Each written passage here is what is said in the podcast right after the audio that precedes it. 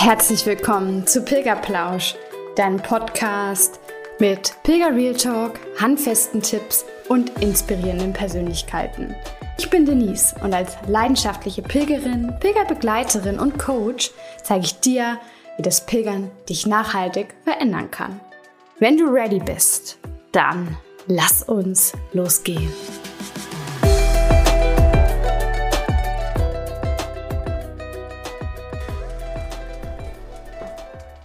Hello Sunshine, ich freue mich, dass du gerade wieder bei Pilgerplausch reinhörst. Ich habe heute die liebe Heike Götz im Interview zu Gast. Der ein oder andere, die ein oder andere kennt sie vielleicht. Sie ist Moderatorin der NDR Landpartie und selbst natürlich auch Pilgerin. Im Interview nimmt sie uns mit in die Anfänge ihres Pilgerns, aber vor allem erzählt sie uns über ihre Pilgerabenteuer auf der Via Baltica. Das Pilgern durch Norddeutschland hat für sie eine ganz andere Qualität, sodass sie auch ein Buch darüber geschrieben hat. Einfach losgehen, Pilgern auf der Via Baltica. Und es ist in allen Buchhandlungen jetzt zu finden. Schau dafür auch gerne in die Show Notes, da gibt es weitere Informationen. Über diese Besonderheiten des Buches erzählt Heike im Interview jetzt mehr. Viel Spaß dabei. Ich bin wieder heute bei einer neuen Folge mit einem Interviewgast zu Pilgerplausch dabei und freue mich heute, Heike Götz im Interview zu haben. Liebe Heike, herzlich willkommen. Schön, Hallo. dich da zu haben. Ja, vielen Dank für die Einladung.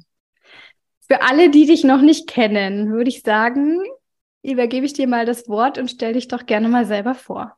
Ja, also ich bin Heike Götz und ähm, arbeite beim NDR, Norddeutschen Rundfunk und äh, bin seit wirklich sehr vielen Jahren, äh, seit 1999, Moderatorin der NDR Landpartie. Und das ist eine Sendung, die war damals super neu, so diese Idee, da ist eine Frau, die fährt mit dem Fahrrad über Land und guckt mal, was da so los ist.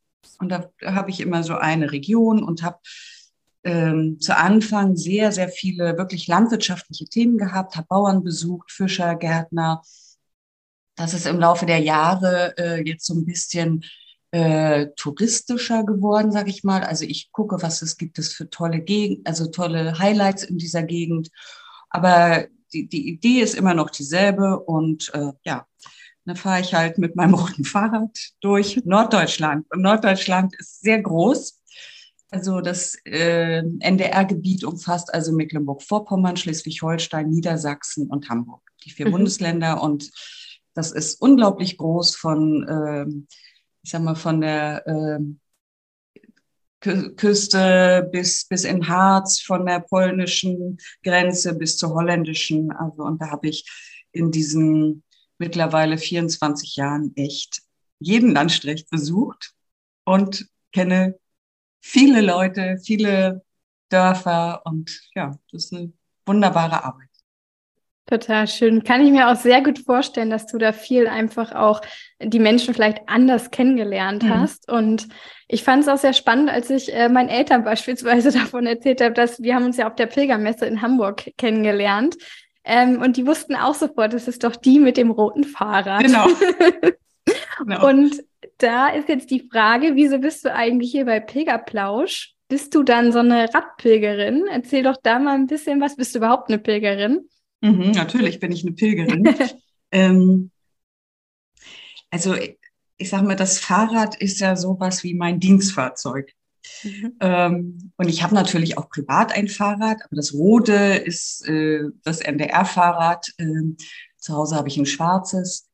Aber tatsächlich gehe ich viel lieber zu Fuß, privat. Also Fahrrad ist für mich so, es ist immer so ein bisschen Angang. Es muss ich erst aus dem Schuppen holen, da muss ich es aufpumpen, weil es natürlich nie bereit ist. ähm, gut, nun geht die Saison los, dann wird das jetzt auch mal wieder startklar gemacht. Aber so das Schnelle und das, das mir viel, viel angenehmere, so auch im Alltag, ist das Laufen. Ja, und äh, so bin ich eben auch zum Pilgern gekommen. Mhm. Kann ich sehr gut nachvollziehen. Ich suche nämlich gerade eine Wohnung ein bisschen mehr außerhalb der Stadt im Grünen. Und eine Prämisse für mich ist definitiv, dass ich zu Fuß schnell auch wirklich dann in der Natur bin. Und mhm. ähm, viele können das gar nicht verstehen. Die sagen, naja, dann kannst du dich doch auf Fahrrad schwingen und dann fährst du fünf oder zehn Minuten. Aber das ist für mich einfach nicht das Gleiche. Deswegen kann ich es sehr gut nachvollziehen. Ja. Das heißt, wie hast du dann zum Pilgern gefunden? Wie bist du dann wirklich auch Pilgerin geworden? Ist, ist es so eine Art äh, Sehnsucht vielleicht schon immer von dir gewesen oder wie bei anderen irgendwie eine Lebenskrise? Du mhm. wusstest vielleicht nicht, weil was als nächstes bei der Landpartie äh, gezeigt werden soll, hat es schon alle Landstriche durch. Ja, nee, sowas nicht. Also es war weder eine Sehnsucht noch eine Krise. Ähm, es war eher so, also mein Mann und ich, seitdem wir uns kennen, äh, haben wir angefangen, Wanderungen zu machen erst wenige und dann immer schon so Tages, äh Quatsch, so, so Wochenwanderungen mhm. mit, also in den Alpen viel und immer mit Übernachtung in den Alpenvereinshütten. Und wir fanden das oder finden das immer noch super, super schön, ähm, nicht immer abends vom Berg wieder runter zu müssen, ins Tal, in eine Ferienwohnung oder in ein Hotel im, im Tal, sondern oben sozusagen in den Bergen zu bleiben. Und das haben wir über mehrere Jahre gemacht. Äh, also nicht klettern, sondern wirklich wandern. Und, mhm. ähm, und dann haben wir äh, irgendwann mal angefangen, so ein bisschen Spanisch zu lernen in der Volkshochschule, weil wir eine Südamerika-Reise vorhatten. Und äh, dann war der Sommerurlaub und dann stand die Entscheidung, was machen wir eigentlich äh, dieses Jahr im Sommer? Gehen wir wieder wandern in den Alpen oder machen wir mal einen Spanischkurs in Spanien? So, und konnten uns nicht entscheiden. Und dann kam wirklich mein Mann auf die Idee, sagte, lass uns das doch einfach verbinden. Wir wandern in Spanien. Super. Da gibt's ja diesen Jakobsweg irgendwie, den könnten wir doch mal machen. Und das war 2009. Mhm. Und äh, erst hatten wir überlegt, ob wir in Santiago de Compostela einen Spanischkurs machen und so. Und haben gesagt, na, dann können wir da eigentlich auch hinlaufen. Und äh, sind tatsächlich äh, aber nicht den ganzen Camino gegangen, sondern wir sind in Astorga angefangen. Wir haben mhm. sozusagen zurückgerechnet, wie viel würden wir schaffen in unserer Zeit. Ich meine, es waren zwei Wochen mit An- und Abreise. Und dann sind wir in Astorga gestartet. Und ähm, ja, ich habe mir das viel leichter vorgestellt. Also ich habe gedacht, na ja, ist ja nur gerade, es sind ja noch nicht mal Berge und ähm, aber ich habe natürlich vollkommen unterschätzt die Hitze. Wir waren natürlich im Juli unterwegs. Oh, okay. Und äh, dann war es auch ähm, ja so Asphalt und, und wir sind ja viel mehr gelaufen. In den Alpen äh, läuft man zwar von den Stunden her genauso viel, aber es sind durch das Auf und Ab insgesamt weniger Kilometer und damit weniger mhm. Schritte. Und ich hatte, ich meine, schon am ersten oder zweiten Abend äh, Blasen und saß da in so einer Herberge, da war so ein Fußbad. Und da saß ich neben einer, wir beide hielten da unsere Füße rein in so ein, ich weiß nicht, was das war. Und, und ich war so fertig und sie auch. Und ich dachte, oh Gott, ich habe das vollkommen unterschätzt. Und sie, ja, ich auch, oh Gott. Und ja, aber wir gehen trotzdem weiter. Und wie das so ist, am nächsten Morgen fühlt man sich wieder frischer und ja, ja, und dann war die Liebe fürs Pilgern geboren und dann sind wir, ähm, haben gesagt, nur ab Astorga, das ist ja jetzt gar nicht der richtige Camino. Also wir haben im ersten Jahr schon die Compostella bekommen. Und dann haben wir äh, im nächsten Jahr sind wir sozusagen vorne angefangen in Saint-Jean-Pied-de-Port und sind dann bis äh, ich glaube, bis Burgas gelaufen äh, und dann im dritten Jahr von Burgas bis Astorga. Mhm. Und weil ich eben im Sommer auch viel äh, für die Landpartie unterwegs bin, äh, hatte ich immer nur zwei Wochen Zeit. Und mhm. ja, das war so die moderne Pilgerei heute, die möglich ist. Ähm, und dann haben wir später, sind wir dann den Camino del Norte auch gelaufen und dann auch in Deutschland angefangen, mal von Görlitz nach Leipzig weil meine Mutter wohnt in Leipzig und dann haben wir gesagt, können wir doch da mal zu Fuß hingehen. Und dann sind wir auf diesem wunderbaren äh, Via Regia, den ökumenischen Pilgerweg, wie er heißt, eben haben wir angefangen, durch Deutschland zu laufen. Ja, und so ist dann jedes Jahr irgendwie ein Weg gekommen. Super schön. Ja, was würdest du sagen? Also habt ihr jetzt dann quasi das Wandern ersetzt durch das Pilgern? Ist es so, dass also wo ist vielleicht für dich da jetzt auch der Unterschied, dass du sagst, ich gehe vielleicht lieber pilgern als wandern, wenn ihr das vorher eigentlich anders kennengelernt habt? Also für mich sind es echt zwei verschiedene Dinge. Ich liebe nach wie vor das in den Bergen zu sein. Ähm, aber es ist was ganz anderes. Von außen sieht es gleich aus. Es laufen Menschen mit dem Rucksack auf dem Rücken und Wanderschuhen mhm. durch eine Gegend. Und dennoch ist es was ganz anderes. Also beim, ich habe mir natürlich auch schon immer wieder Gedanken gemacht, was ist eigentlich der Unterschied, Wandern und Pilgern?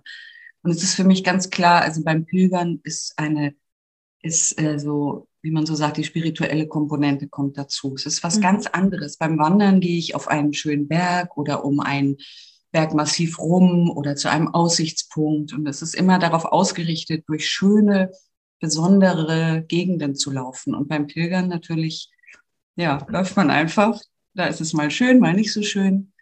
Ähm, und es ist für mich ganz klar, ich, ähm, dieses zu Fuß gehen ist fast nur Mittel zum Zweck. Also, um eine Verbindung mit mir selbst, mit etwas Höherem, mit, äh, mit auch der Tradition, die dahinter steckt, zu schaffen. Und, mhm. ähm, und da ist es für mich egal, ob ich jetzt hier zum Beispiel in Norddeutschland auf der Via Baltica gehe oder in Spanien kurz vor Santiago bin, es ist einfach der Jakobsweg und es ist ein ganz anderes Gefühl, als auf einem Alpenweg unterwegs mhm. zu sein. Aber beides ist schön. Du hast gesagt, das ist so ein bisschen das zu dir kommen. Ist das dann auch wirklich möglich? Ich bin äh, bisher nur alleine pilgernd gewesen oder habe halt dann Menschen natürlich auf dem Weg getroffen. Ist es dann auch so möglich, wenn du mit deinem Partner unterwegs bist, ja. dass du da zu dir kommst? Auf alle Fälle.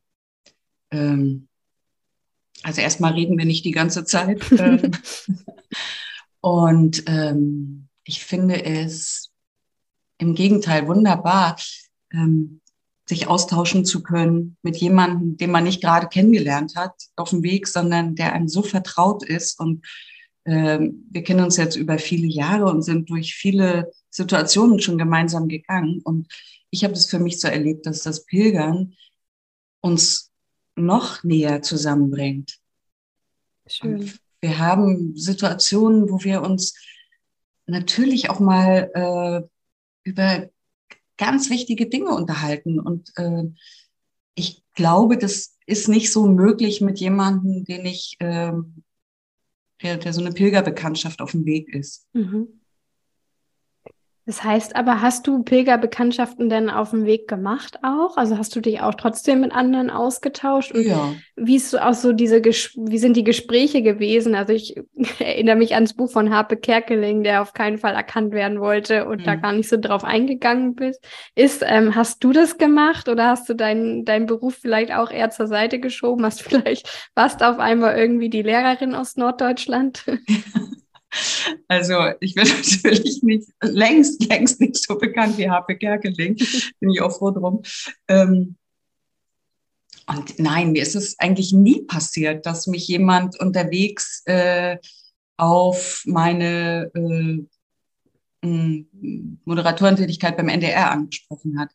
Ähm, und ich habe die Erfahrung gemacht, es spielt sowieso kaum eine Rolle, welchen Beruf jemand hat. Man kann sich das vielleicht mal sagen, wenn es sich ergibt oder so, aber im Grunde ist das nicht so ein Abfragen, was machst du, wer bist du, sondern es ist ja was ganz anderes. Alle sind wir Pilger, wenn wir unterwegs sind und da ist es egal, ob jemand Arzt ist oder was anderes. Also mich hat es ja. auch nie interessiert, was andere sind, ehrlich gesagt.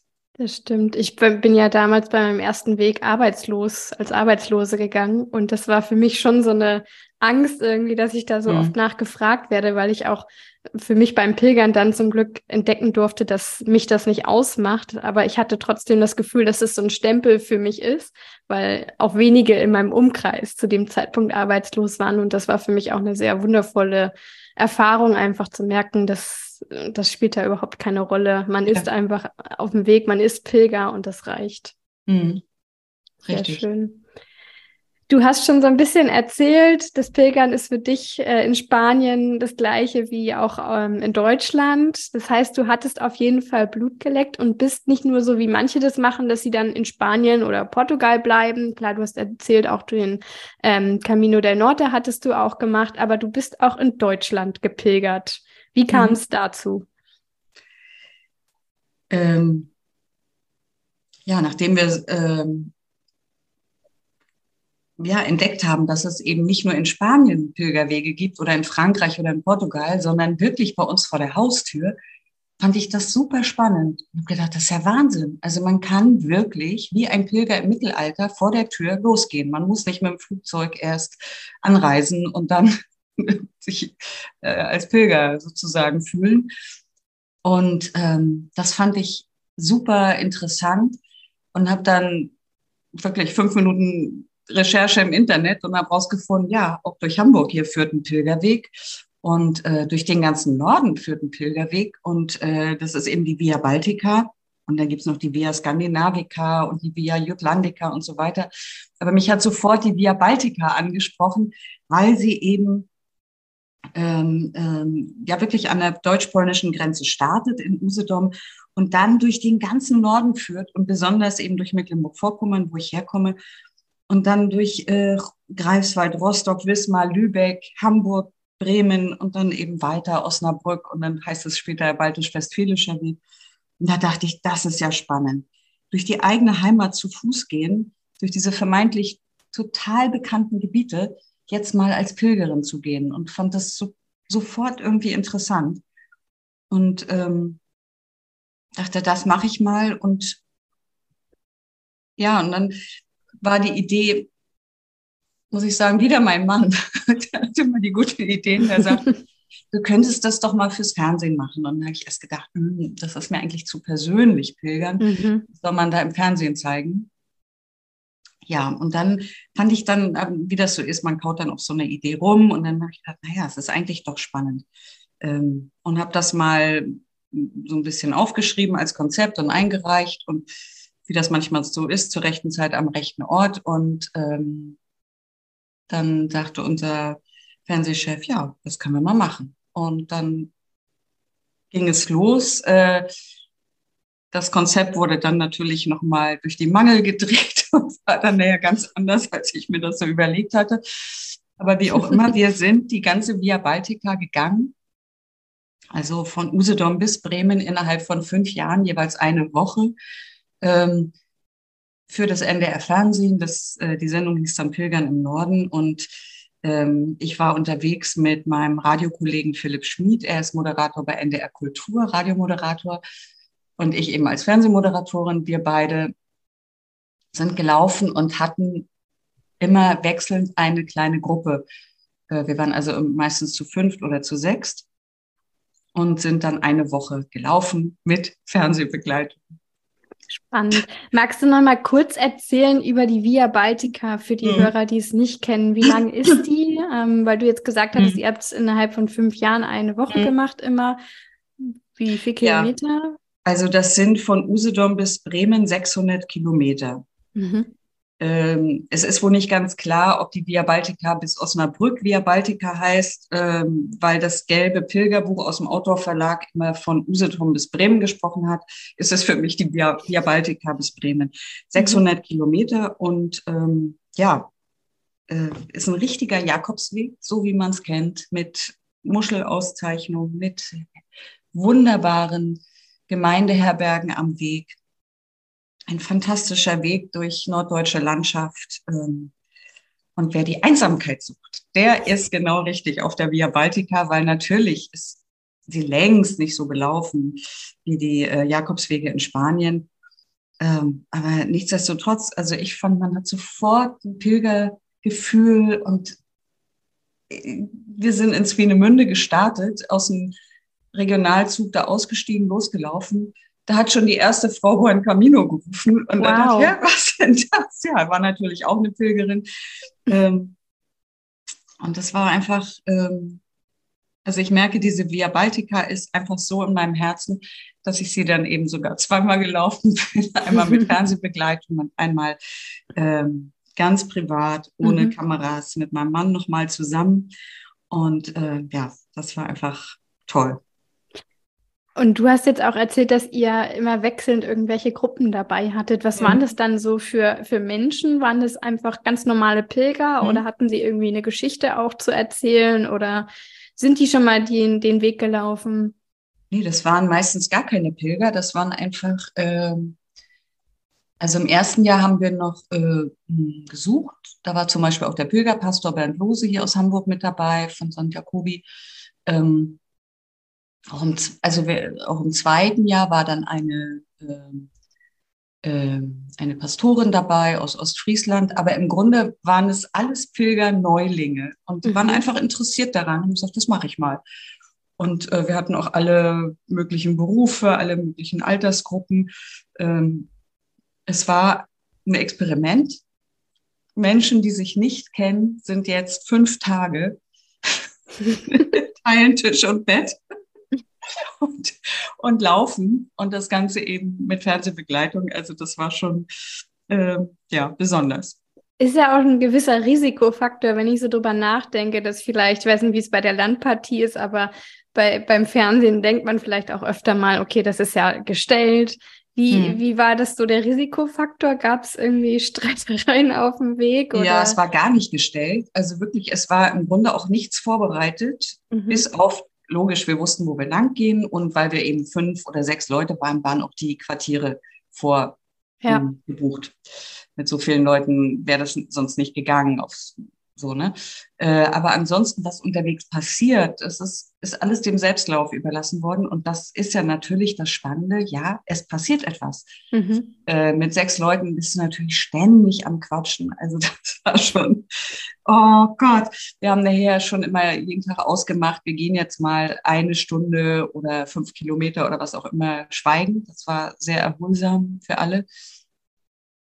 Aber dennoch, selbst in so einer Gruppe passieren Dinge ähm, miteinander, mit einem selbst. Und ähm, ja, und das ist natürlich, ähm, ich sag mal, was nachher da in der Sendung gelandet ist, ist ja nur ein Bruchteil gewesen von dem, was wir mhm. in fünf Tagen uns ja vorstellen. Also erlebt haben und wir waren also fünf oder sechs Pilger und dann war noch mal so ein großes Kamerateam um uns rum, das heißt, äh, zwei Kameraleute, die die ganze Zeit auch mitgelaufen sind.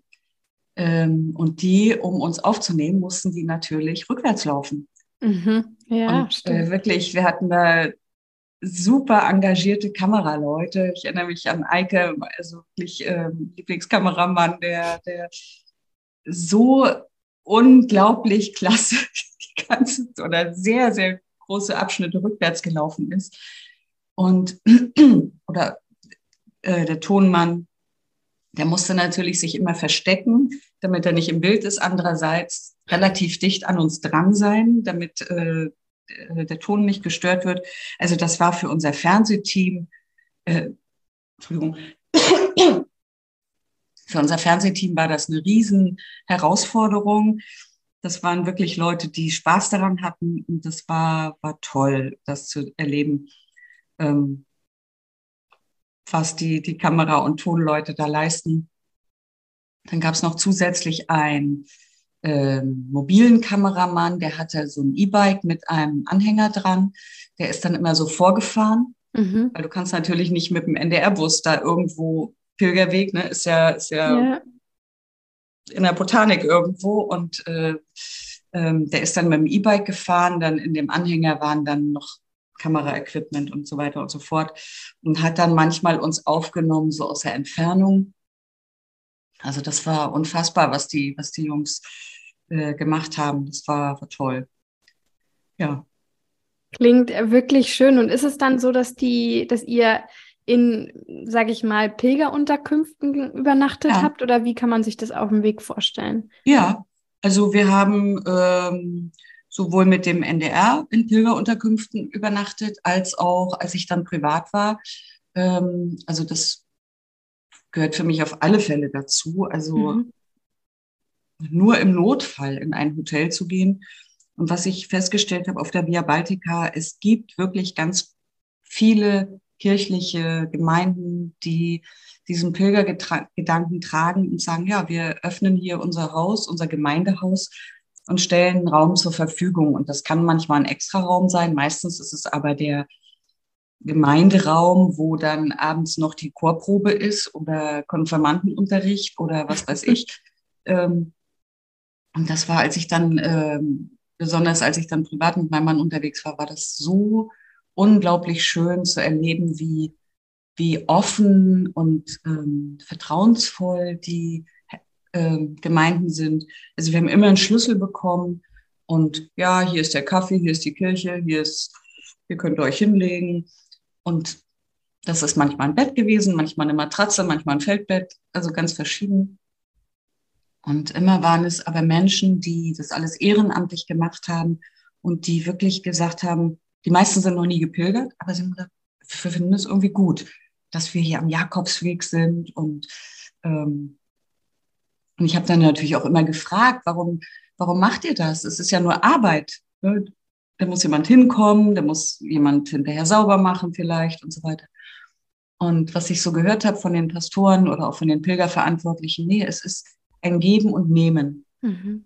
Also wir sind Teil dieser großen Jakobsweg-Gemeinschaft und ähm, wir geben, ja, wir geben ein Quartier für eine Nacht, aber wir bekommen so viel von den Pilgern, die hier sind. Also die Welt kommt sozusagen zu uns und wir sind, wir bekommen auch Inspiration und ähm, manche haben auch gesagt, es ist halt einfach ein urchristliches äh, Motiv, mhm. äh, gastfreundlich zu sein. Und wir als Pilger waren für ein paar Stunden Teil einer Gemeinde. Ich fand zum Beispiel super interessant, immer die, die Gemeindebriefe zu lesen. Und, äh, manchmal liegen da auch Bücher und da habe ich schon tolle Inspirationen bekommen. Ähm, oder ich habe dann irgendwie bei der Chorprobe zugehört. Oder dann war mal der Posaunenchor und so. Also wie eben kirchliches ja. Leben ist. Und, ich mhm. finde es echt schön. Also ich kriege total Gänsehaut gerade, weil ich merke, das ist doch ein, ein, großer Unterschied zum Pilgern dann auch in Spanien, wo die Infrastruktur mhm. einfach schon so weit ausgebaut ja. ist, wo man sagen kann, gut, da lernt man natürlich auch irgendwelche Leute äh, vor Ort kennen, aber es ist doch nicht dieses dieses, wie du es beschrieben hast, Eintauchen irgendwie auch vielleicht für einen Tag, einen Abend mhm. wirklich in diese Gemeinde, ins Dorfleben, ne? Ja.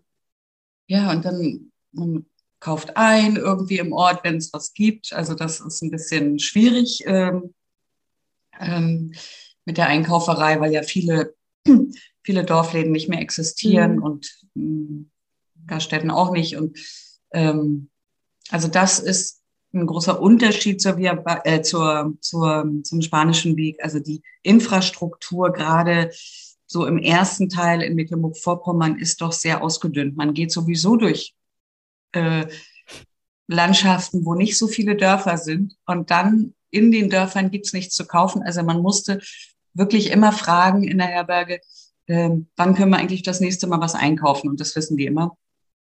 Und dann mhm. war es manchmal so, dass wir zwei Tage nichts einkaufen konnten. Aber sehr oft ganz nett, wenn wir äh, angerufen haben und uns nochmal so angemeldet haben. Ja, ähm, ihr wisst ja, hier könnt ihr nichts einkaufen, aber ich fahre nachher sowieso zu Aldi, soll ich euch was mitbringen oder so? Oder, ähm, oder ja, wir stellen Butter in den Kühlschrank, habt ihr ja bestimmt nicht mit, nee. Ja. Und, ähm, so, also manchmal gab es so wirklich nette äh, Begegnungen und, und wir haben gelernt, auch mit sehr, sehr wenig auszukommen, was man ja mhm. sowieso immer beim Pilgern macht. Aber wenn man dann noch überlegt, ja, wie viel essen wir an zwei Tagen a zwei Personen, da kommt wirklich selbst bei der nötigsten Bescheidenheit einiges zusammen. Mhm. Und dann überlegst du echt so, oh Mann, hätte Appetit mal auf einen Apfel, aber wie viel esse ich wirklich? Pro Tag höchstens ein. Also können wir logisch nicht ein Kilo Äpfel kaufen, sondern ja, wir nehmen zwei Äpfel bitte und äh, mhm. so, zwei Bananen und, und so. Ne? Also genau abgezählt und abgezirkelt. Das war schon, weil alles muss geschleppt werden und ja. Ja, war das dann auch der Unterschied, als du äh, mit dem Kamerateam und dann aber nochmal mit deinem Mann allein unterwegs warst, dass ja. es vielleicht noch mehr gastfreundlicher war oder noch mehr ins äh, Leben da eintauchen? naja, wenn man mit sechs Pilgern unterwegs ist, ist man an sich eine Gruppe. Mhm. Und äh, ähm, da war jetzt nicht so viel Kontakt zu anderen. Äh, wenn man zu zweit ist, ist man auch für andere nicht so, so riesig und so äh, furchteinflößend, ist zu groß gesagt, aber zu zweit ist es was ganz anderes. Und ja, wir sind dann angekommen und ähm, ja, ich habe schon gewartet, hier ist der Schlüssel, hier ist dies und also das war so unkompliziert und so ähm, herzlich auch und ähm, es hat mich wirklich, wirklich berührt und ähm, wir haben es bedauert, dass äh, wir manchmal in Pensionen sein mussten oder sogar später, nachher kurz vor Bremen, sogar mal im Hotel. Ähm, weil das ist was ganz anderes. Also dann mhm. natürlich hat man mehr Komfort, ähm, aber es ist ein Beherbergungsbetrieb, wie man so heute sagt. Das ist, es ist okay, aber es ist auch nicht mehr. Es ist keine Pilgerunterkunft. Ne? Und in so einer Gemeinde, das ist eine wirkliche Pilgerunterkunft, die mit Herzen gemacht ist und ja, man gibt eine Spende, aber es ist nicht, es ist nicht diese Bezahlung wie in einem Hotel. Und das ist mhm. auch für, für den eigenen Kopf ein ganz großer Unterschied, finde ich. Also wirklich, wir nehmen was, was, was kommt, haben keine Ansprüche, sind dankbar und froh und, und dann ist es manchmal, ähm, da liegt ein Handtuch, ne? Und dann, oh, oh. richtiges Handtuch, ist das ja. toll. Oder in einer äh, Herberge, das war äh, kurz vor Bremen in Otterstedt, da gibt es keine Dusche. Also nicht in jedem Gemeindehaus gibt es natürlich eine Dusche, weil es mhm. ist ein Gemeindehaus und keine Pilgerherberge. Und ähm, aber auch das geht. Man lernt sich mit dem Waschlappen zu waschen, wie das Generationen vor uns ganz selbstverständlich gemacht haben. Mhm. Und dann gab es zum Beispiel da mal so eine Fußbadschüssel mit, äh, mit so einem äh, Fußwohlsalz da irgendwie. Und, mhm. und das sage ich, oh, ist das lieb, ist das schön. Und dann haben wir natürlich ein Fußbad abends gemacht und also solche Sachen. Ja, schön. hat mich wirklich äh, sehr begeistert auf der Via Baltica. Mhm. Und du hattest es jetzt gerade erwähnt mit dem Handtuch. Ähm, klar, als Pilger hat man dann meistens so ein Mikrofaserhandtuch mit dabei, mhm. damit es nicht so schwer ist. Aber wie war es ähm, auch beim Übernachten jetzt? Habt ihr da einen Schlafsack mitnehmen ja. müssen oder sogar gar eine Isomatte vielleicht auch? Mhm. Also Schlafsack auf alle Fälle, den braucht man. Isomatte wäre noch besser, weil manche Quartiere haben tatsächlich äh, gar nichts. Also mhm. da haben wir aber entschieden, also das, also ich sage jetzt mal so ein bisschen, ist mir dann doch zu hart. Nur auf der Isomatte.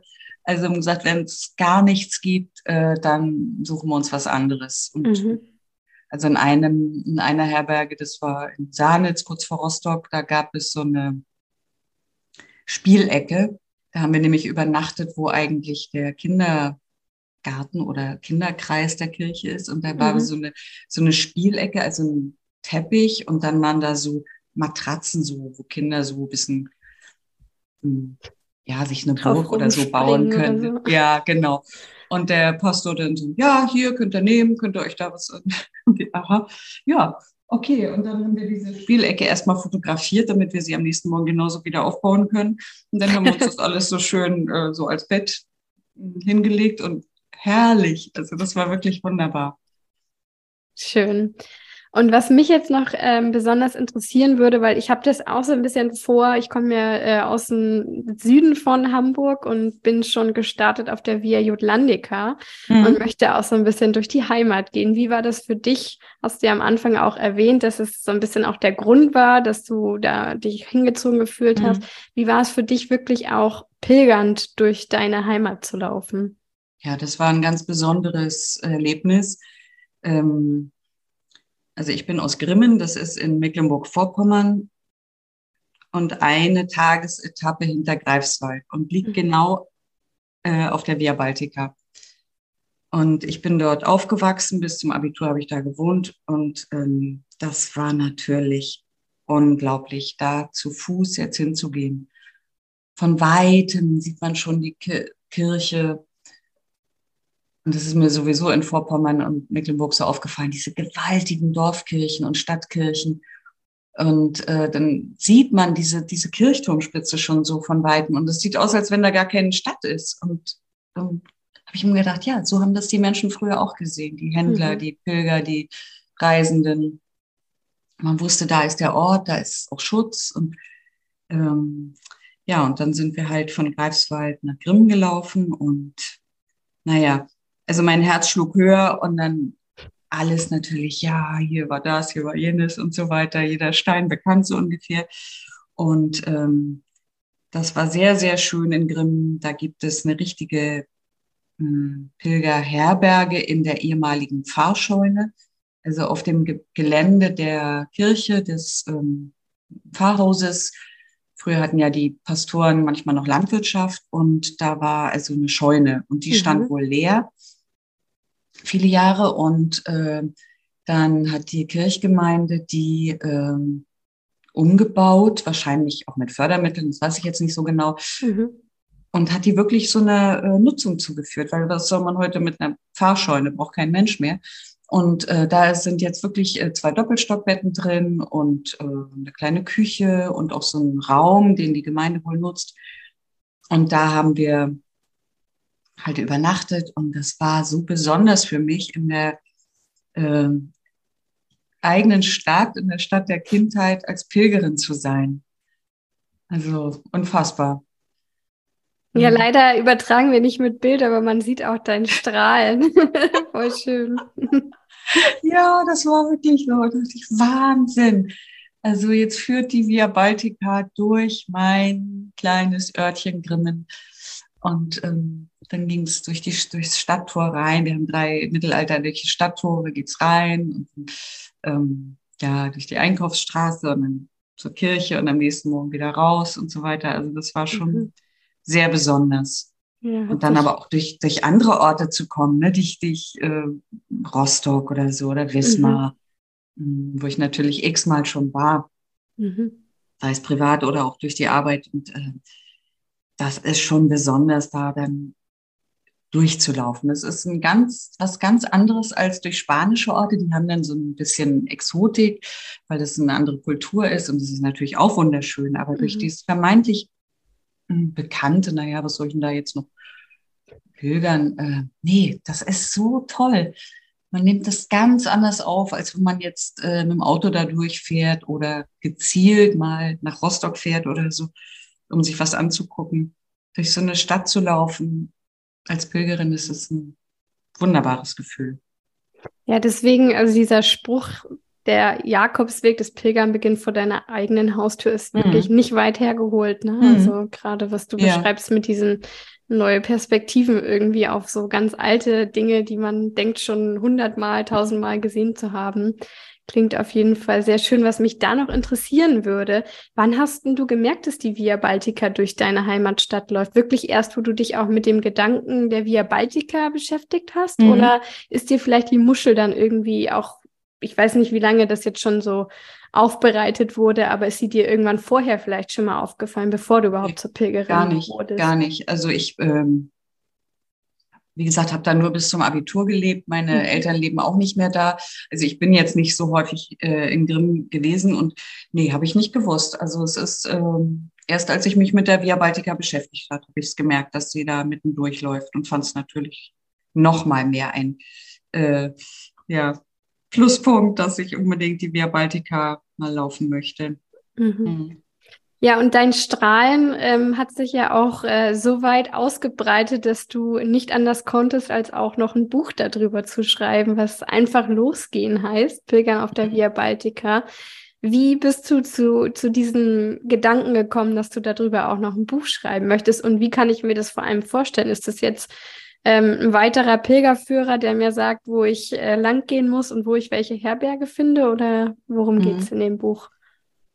Also es ist kein Pilgerführer, sondern und es ist auch kein Buch, was man unterwegs mitnehmen sollte, äh, sondern es ist für davor zur Inspiration oder danach. Mhm. Oder einfach so, wenn man denkt, ach, ich äh, bin Sofa-Pilgerin und will mich informieren. Kann ja auch sein. Ja, also es ist wirklich ein, ein ähm, ein Reisebericht oder ein ähm, Reise, also auf Grundlage war das Tagebuch, was ich unterwegs geführt habe. Und ähm,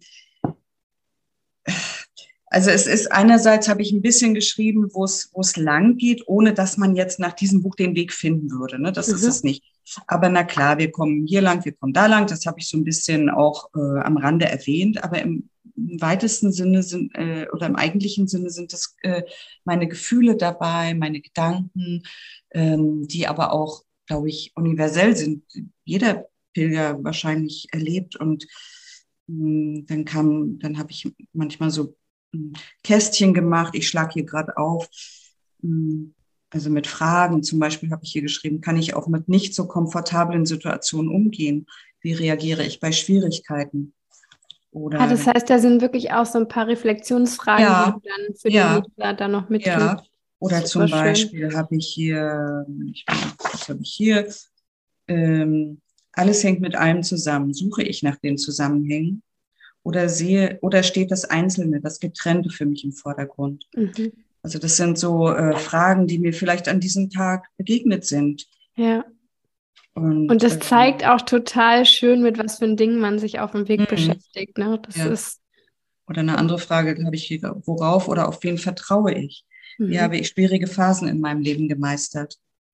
Ähm, und ich habe ähm, ich habe das Buch äh, in fünf Kapitel geteilt mm, und ähm, das sind, und ich habe es jeweils mit einem Lied überschrieben, weil du kennst es vielleicht auch äh, auf der, auf dem, beim Pilgern.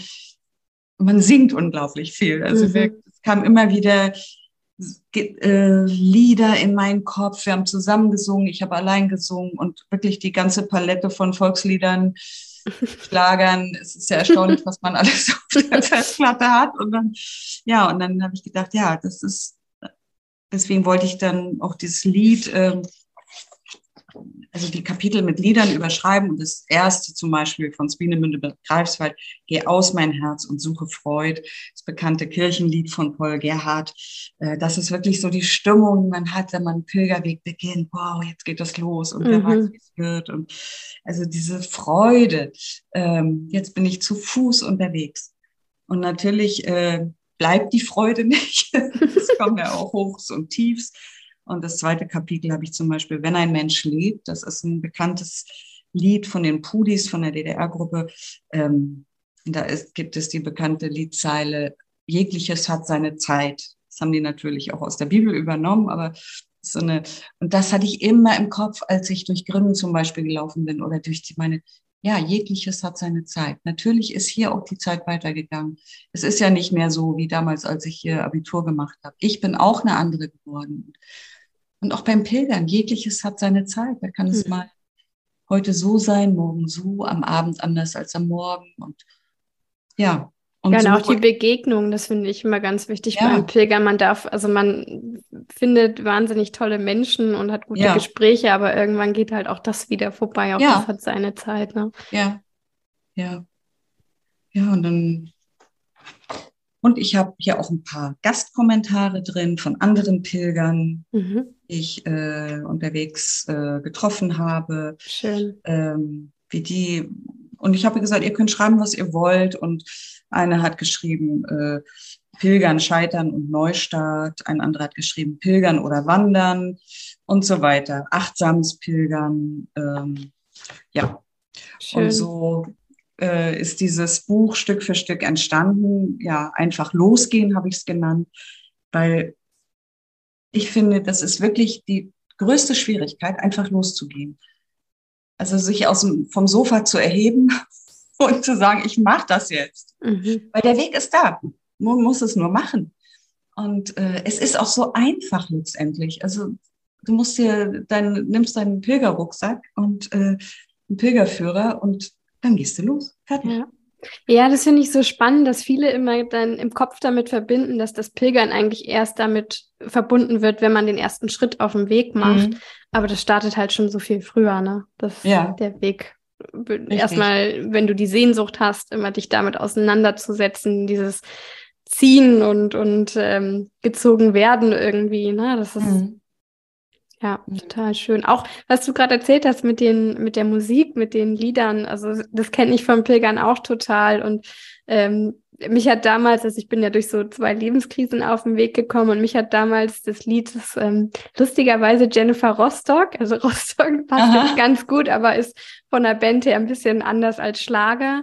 Ähm, aber es war so von der, von der Liedzeile her, ihr tretet mich vom Himalaya und ich kletter wieder rauf. Und das ist für mich so, so dieses Jahr, im Außen kann noch so viel passieren, ich kann trotzdem wieder aufstehen und ja, mhm. wieder auf den Berg klettern.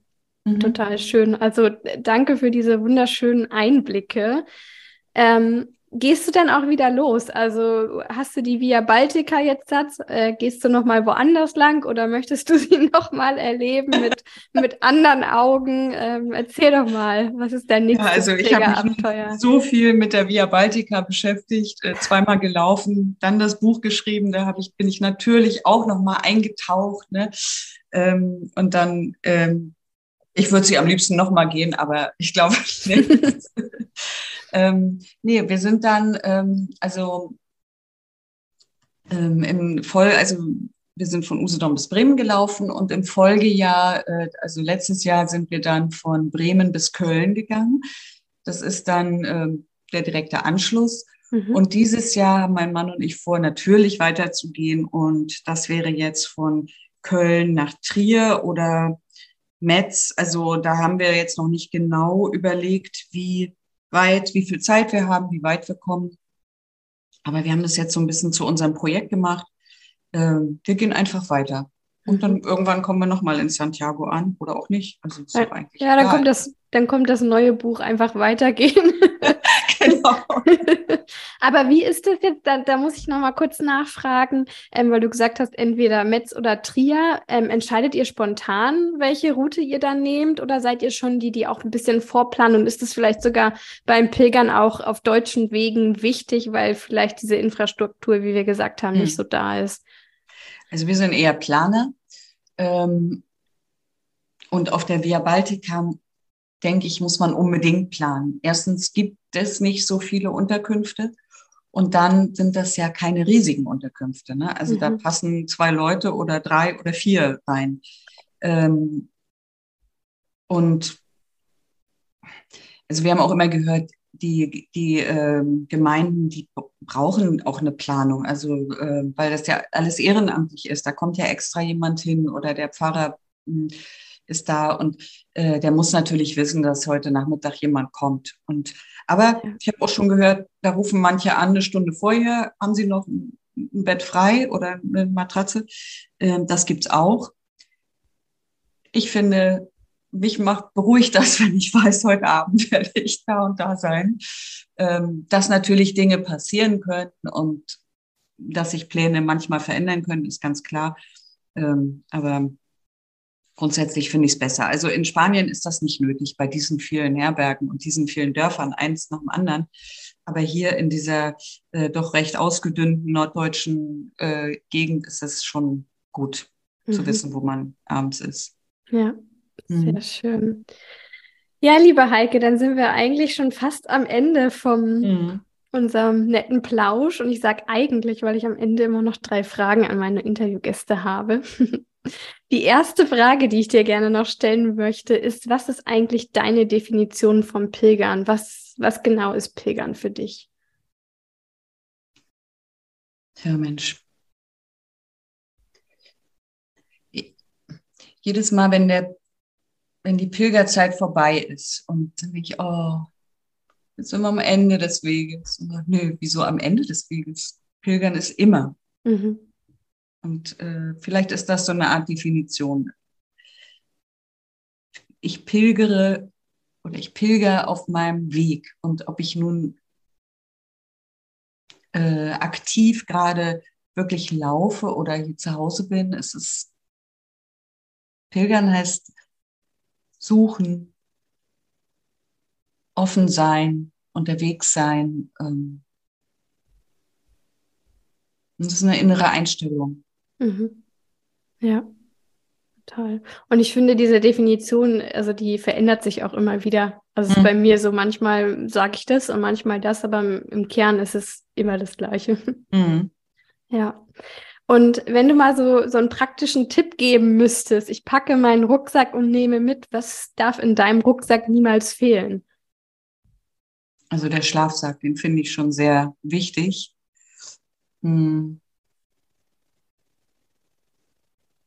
Ja, und dann natürlich so wenig wie möglich. Also